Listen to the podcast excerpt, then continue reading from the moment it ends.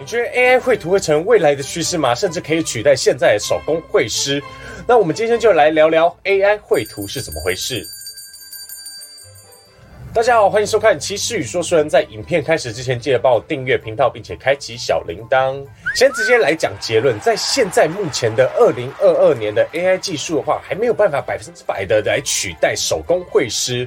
但再过几年的话，就有点难讲了。现在的 AI 精细度还没有那么高，但很多时候的话，我们完成的作品还需要几周的精修时间。说不定过几年之后，真的可以秒搞定一幅画来，而且还可以交给客户的。很多人都想知道 AI 到底是怎么学习别人作画的呢？那我们这里不讲硬核的知识，那但是我们简单来说，AI 可能拿到一幅女孩的画作，它它可以分别出这张图上这个女孩穿着裙子站在草地上。女孩洋装草地，那标记在这幅作品上面。同样的呢，它可以在其他画作也处理成这样子，只要一个简单的关键字就可以搜寻到这些作品。那之后，只要这个数据库画作变多了时候，AI 就可以利用这个大数据得到万张以上的图片数据包。再加上 AI 的优点，最大的优点就是在我们没有灵感的时候，比如说我们今天要想画一幅可能小男孩在迷宫迷路，然后有一种赛博朋克的风格，但是我完全不知道。从哪里下手？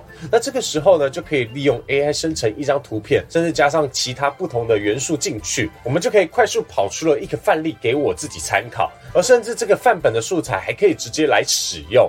那我就觉得这个对绘图师来说，可以大大的提升他的工作效率。那至于缺点呢，就像影片开始讲到的。现今的 AI 技术没有精致到说可以直接交件给客户。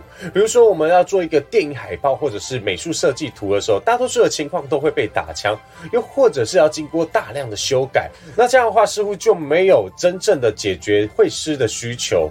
如果哪一天 AI 进步到可以生成一张图片，然后又可以达到客户的需求的话，那是不是就可以间接代表说，我们现在的会师会被市场来取代掉？那我觉得这是蛮值得讨论的一个问题，大家也可以在影片下面留言你的看法。在很多出版商或者是创作者可以利用这种方式去创作，例如游戏、漫画或者是孩童绘本，这样产出大量的内容，我觉得是蛮期待的。尤其是现在的科幻或者是奇幻类型的 AI 作品，我自己觉得现阶段已经做得蛮厉害的了。那各位观众觉得 AI 绘图在未来会变成什么样子呢？我们下部影片见，拜拜。